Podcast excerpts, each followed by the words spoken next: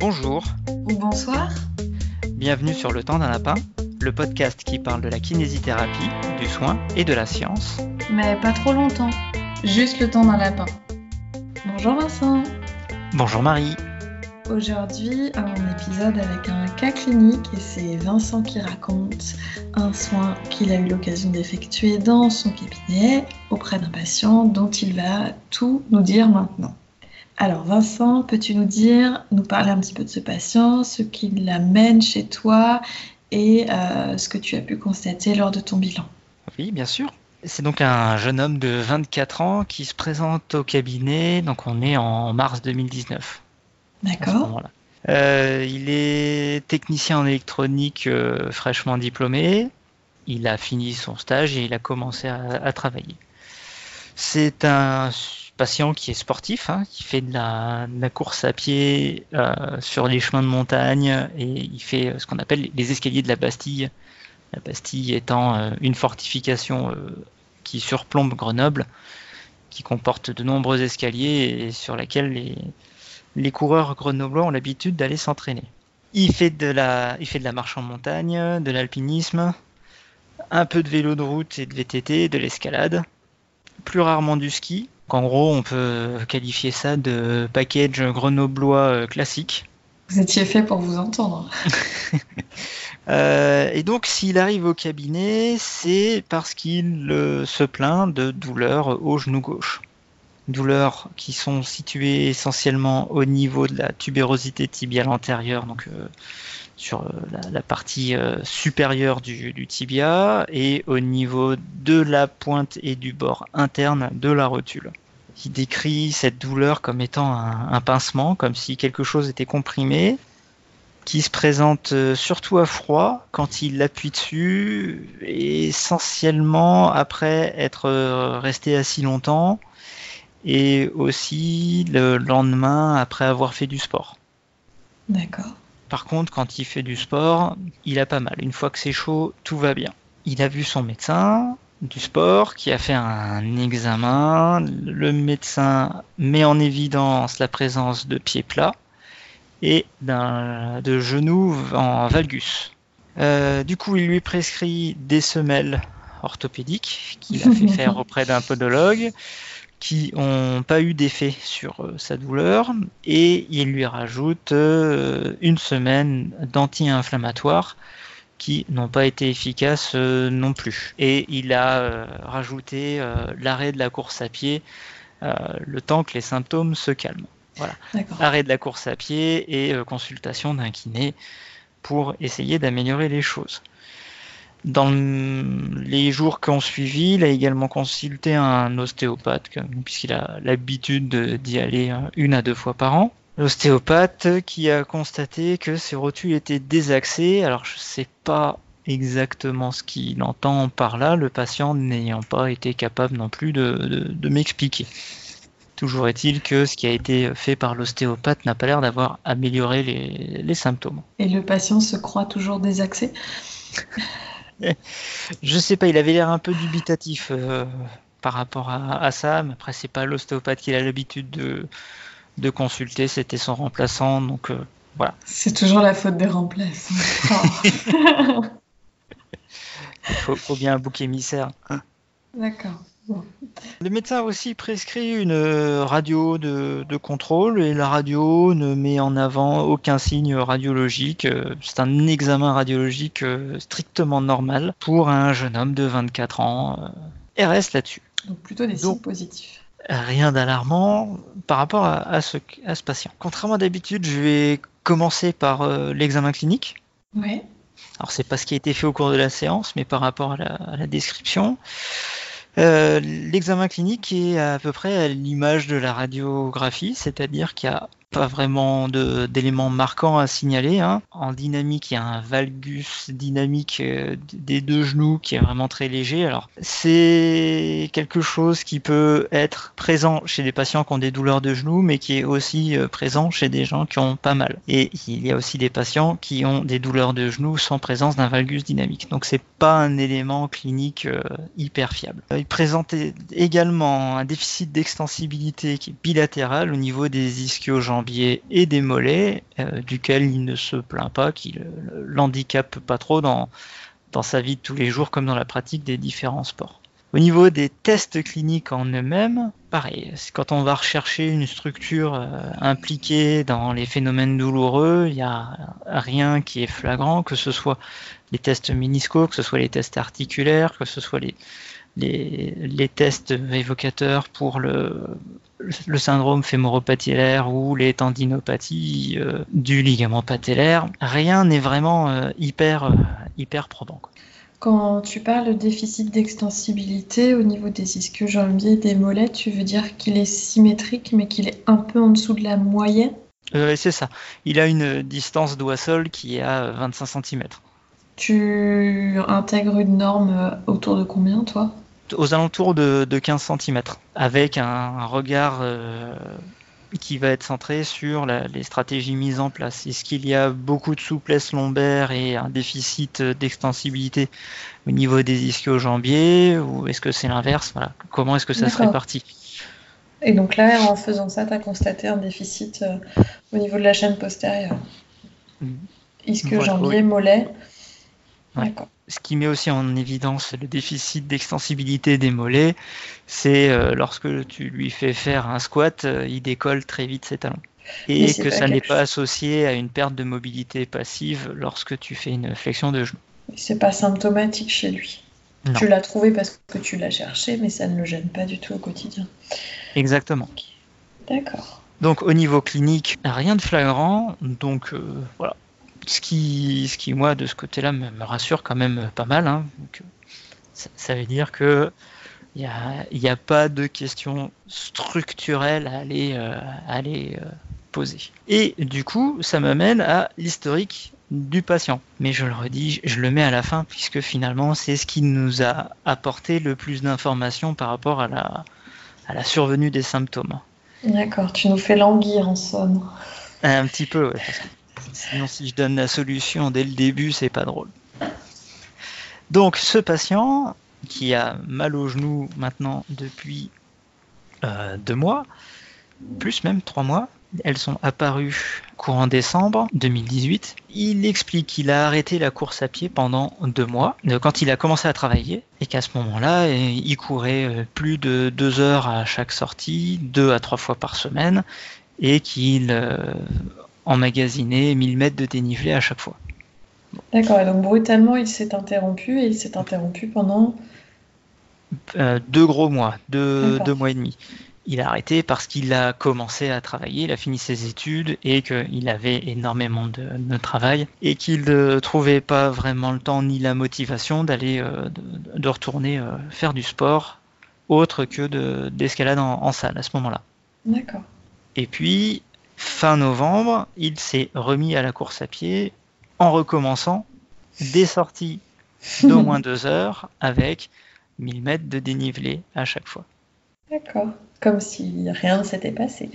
Euh, comme s'il n'y avait pas eu l'interruption de deux mois et demi.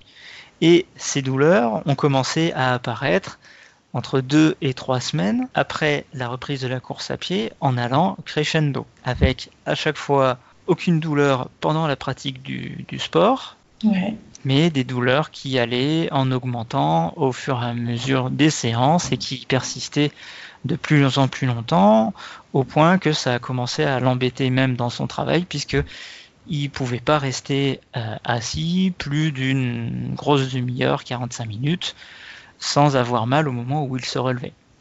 Ah oui, quand même.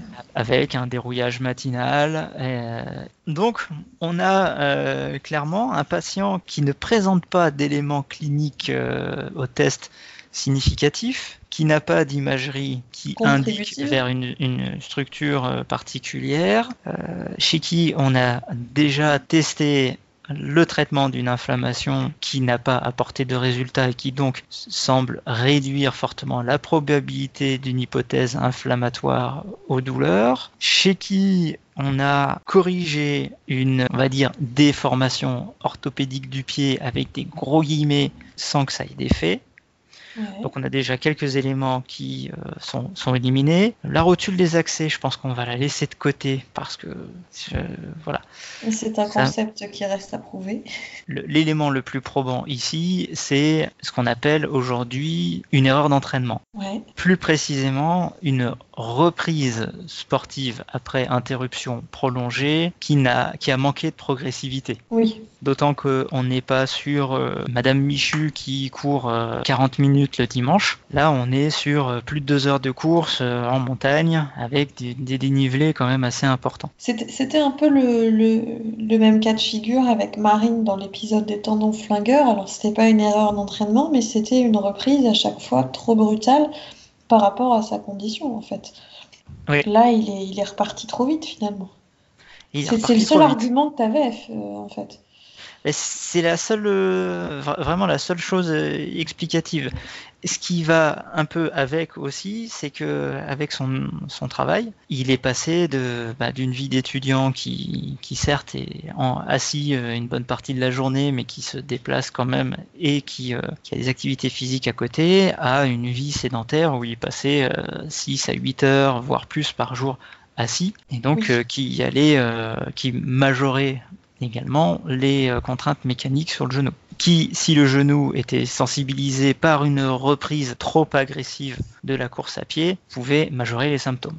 c'est un concours de circonstances. Euh, Très probablement. En traitement, il y a eu trois axes principaux. Le premier, ça a été de lui expliquer la quantification du stress mécanique. Ouais pour qu'il mette un sens à euh, pourquoi il, s'était fait mal. Alors la quantification du stress mécanique, je l'explique aux patients avec le, diagramme de la clinique du coureur qu'on va vous, mettre sur le blog. Et du coup, je fais le parallèle avec la façon dont les douleurs sont apparues chez le patient.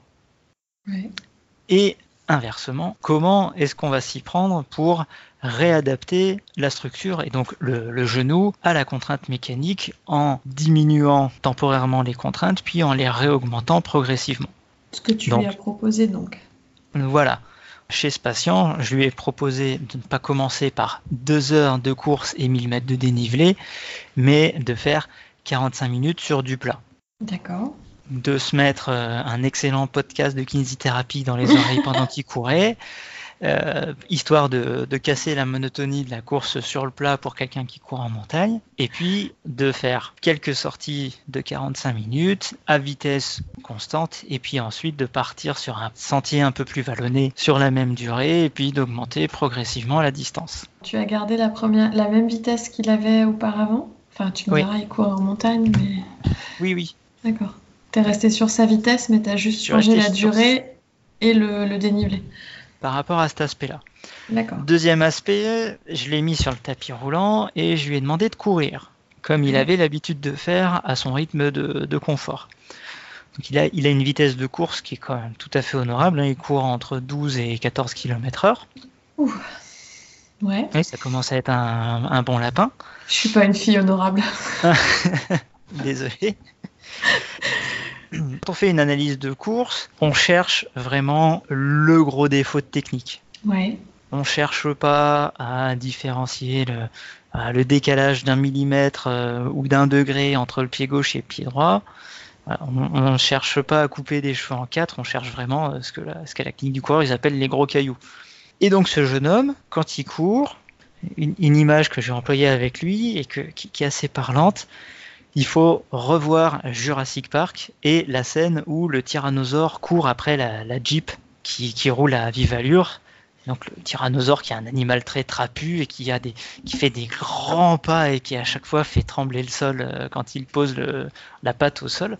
Et ben là, mon patient il fait pareil. Il a une cadence qui est à 135 pas par minute, ce qui est très peu. Et donc, c'est un élément qui favorise la mise en charge brutale et intensive du genou lors de la course à pied. Il y a euh, une, vidéo qui est faite qu'on vous mettra aussi dans la description qui montre que à même vitesse, une cadence plus rapide diminue la quantité de contraintes mécaniques qu'on va faire supporter au genou. C'est quelque chose qui m'avait, alors je l'ai pas vu avec la clinique du coureur, mais c'était quelque chose qui m'avait surprise quand j'avais commencé à retravailler sur cette question de la course, de demander aux gens à vitesse égale de baisser la de, d'augmenter la cadence, de courir aux alentours de 170-180 euh, pas par minute, c'est presque piétiner en fait, mais qu'effectivement ça te fait une course beaucoup moins contraignante. Oui. Je sais pas si tu confirmes, ouais. Oui, oui, Absolument. Et puis euh, on, modifie la façon dont la, course se déroule.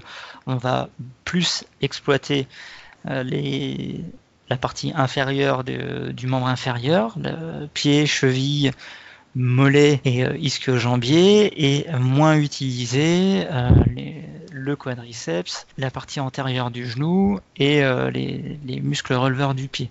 Spontanément, les patients vont passer d'une attaque majoré sur le talon avec un, une grosse absorption par le talon et donc par le genou à euh, une attaque plus douce, puisqu'il y a moins de charge à, amortir.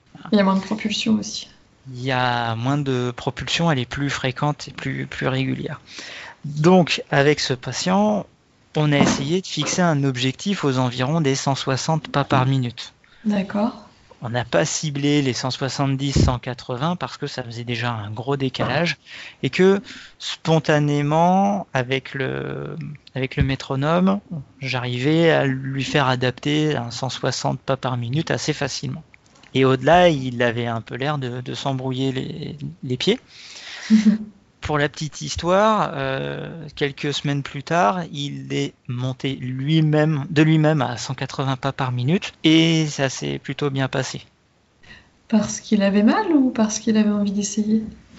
Parce qu'il trouvait euh, que, ça, que ça lui paraissait plus naturel. Ah oui, d'accord. Plus que 160. Euh, voilà, sachant que quand on est parti sur les 160, je l'ai revu dix jours après, il me dit voilà, mais du coup, je, suis crevé en cours.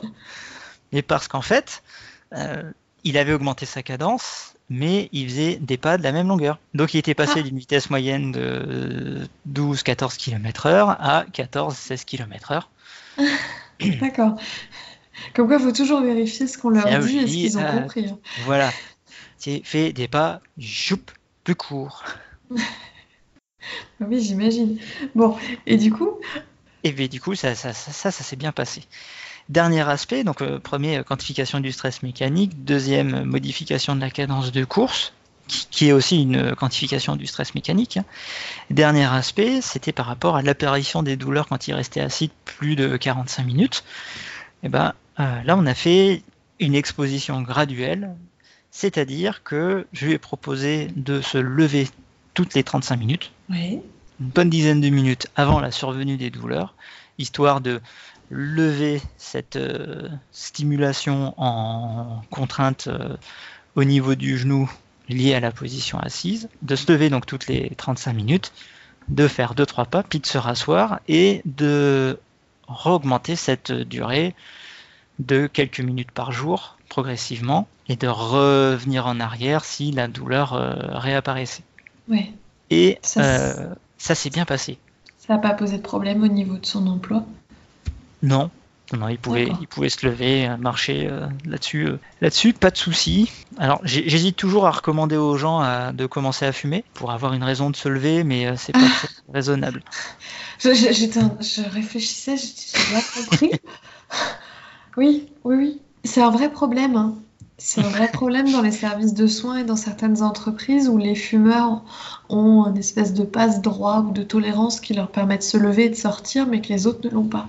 C'est un patient que j'ai vu relativement ponctuellement, puisqu'il répondait euh, assez bien à, à ce type de prise en charge. Et quand on se voyait, on faisait quelques exercices de, de proprioception, de renforcement musculaire, de, de contrôle moteur, euh, plus dans une visée euh, de lui montrer des exercices qu'il pouvait faire en complément de son sport pour augmenter, euh, augmenter sa performance ou augmenter son, confort.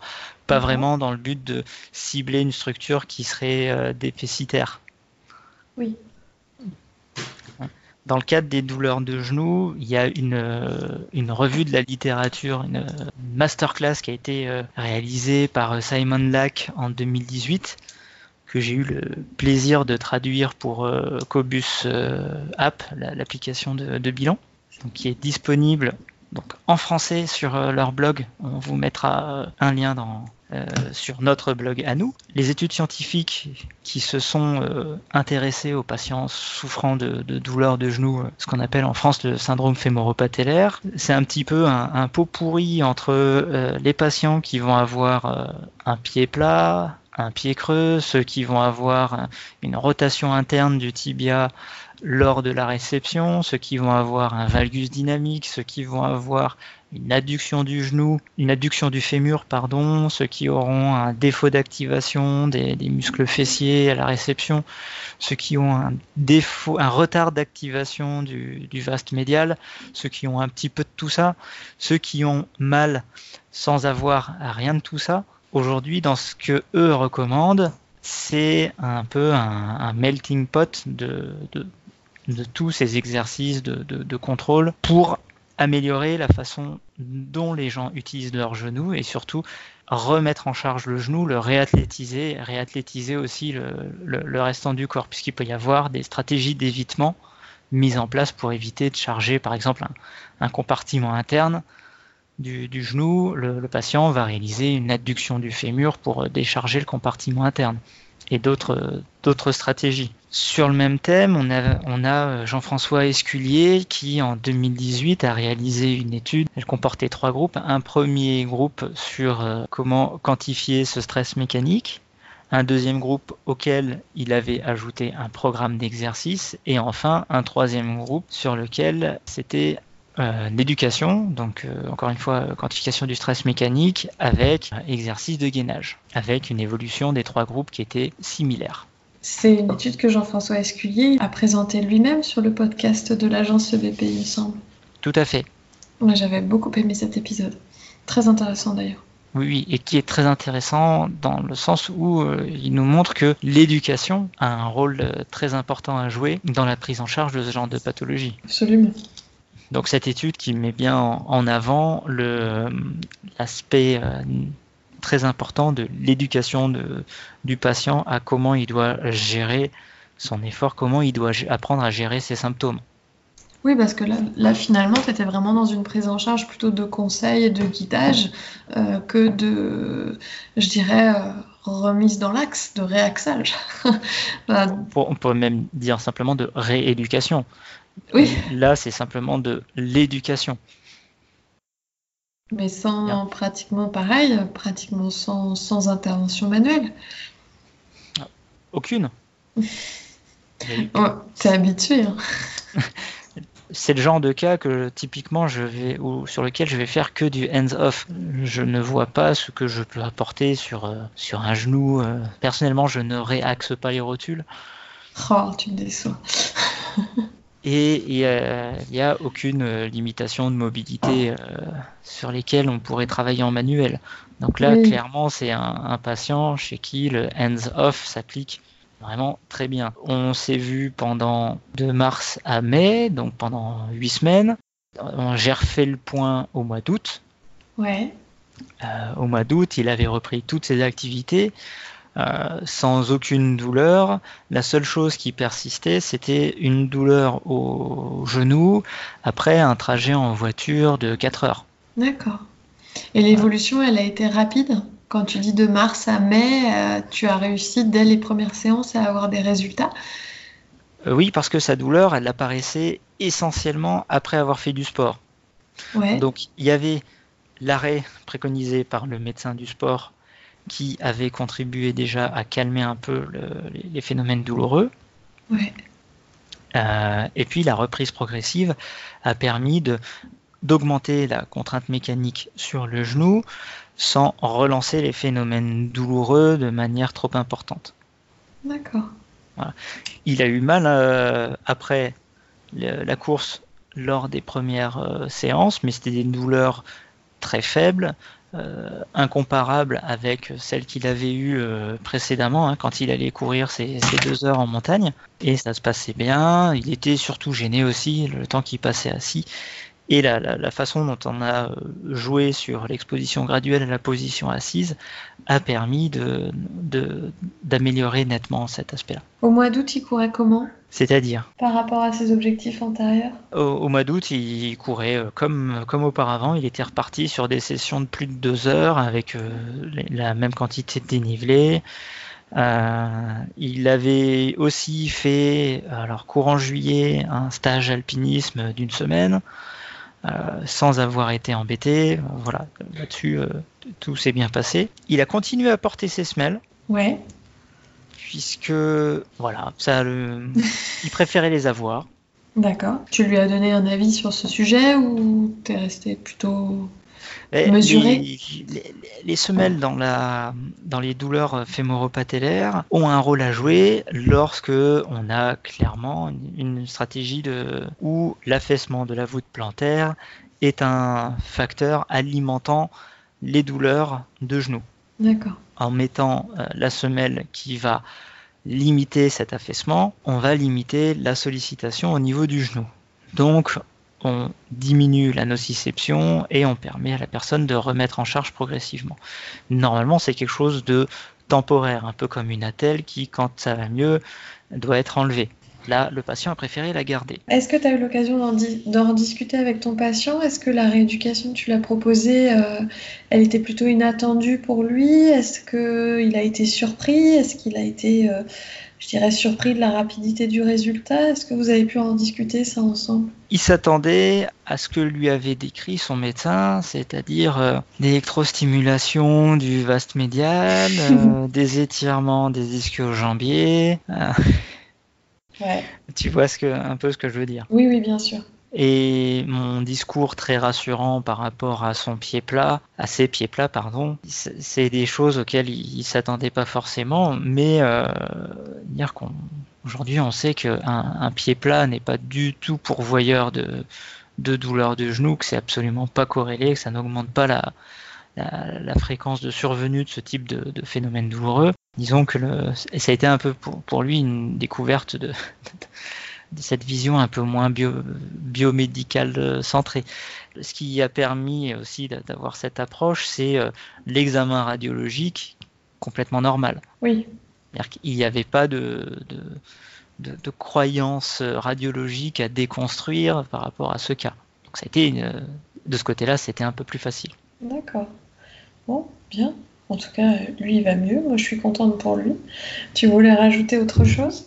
Euh, une chose qui est, importante euh, à mes yeux par rapport à, un cas comme celui-ci, c'est de ne surtout pas faire peur au patient en lui disant que c'est une fatalité et qu'il va avoir mal toute sa vie et que ça va empirer et qu'il doit absolument faire tel ou tel exercice pour éviter que ça, que ça arrive. Jusqu'à présent, il n'a jamais fait d'exercices particuliers autres que d'aller courir et il n'a pas eu mal. Donc il n'y a pas de raison pour que ça, ça, revienne de nouveau. Oui. Donc cet aspect réassurance pour moi est, hyper important dans, chez ce patient et dans ce type de prise en charge. Qui va avec l'explication de la douleur. Complètement. Parce que là, dans son histoire, on a quelque chose d'assez clair. On a deux mois de, de vide en fait. Mais souvent, c'est pas considéré. Oui, Souvent, on va leur dire, bah voilà, ça arrive, vous avez les pieds plats, c'était parce que euh, ça fait trop longtemps, votre genou, il en peut plus. Mais on va pas du tout considérer qu'il y a un an, il courait comme, comme, euh, comme un lapin et qu'il s'est arrêté deux mois, et c'est là que c'est devenu difficile. Il y a cet aspect de, réassurance du patient et euh, c'est encore une fois un patient qui est venu en disant je sais que la course à pied c'est mauvais pour les genoux. Or on commence à avoir un corpus de connaissances qui nous dit plutôt l'inverse. Euh, entre le, des études qui nous montrent que les, les, les, gens qui font de la course à pied ont des cartilages euh, au niveau des genoux qui sont en meilleure santé que ceux qui ne courent pas. Une étude récente qui a montré que un entraînement type préparation au marathon euh, améliorait nettement les douleurs de genoux chez des patients en souffrant. Euh, tout ça nous montre que la, la le genou est une structure qui est faite pour permettre à l'homme de courir et que la, course à pied, c'est pas quelque chose de mauvais pour le genou, bien au contraire. Waouh, tu oses. Ah, mais complètement, puisque j'ai beaucoup plus de preuves attestant l'intérêt de la course à pied pour la santé des articulations que n'en ont les détracteurs. Merci Vincent de nous avoir euh, partagé ce, ce moment et ce parcours de soins avec ce patient. Très intéressant. Ravi pour lui qu'il aille mieux. Ravi pour toi que tu aies pu poursuivre euh, dans cette façon de travailler que tu aimes tant euh, autour de l'éducation, la compréhension de la douleur et puis euh, alors pas le hands-off dans l'idée de ne pas toucher et d'être fier de ne pas toucher le patient, mais parce que parfois bah, c'est pas forcément nécessaire de les toucher ou qu'on pourrait les toucher pendant des dizaines de séances, manipuler, masser si de toute façon on n'a pas saisi le, mécanisme déclencheur et comment revenir à l'état antérieur, on n'aura de toute façon pas les résultats attendus. Donc merci d'avoir partagé ça avec nous. Merci à tous de nous avoir écoutés et on vous dit à très bientôt sur le temps d'un lapin.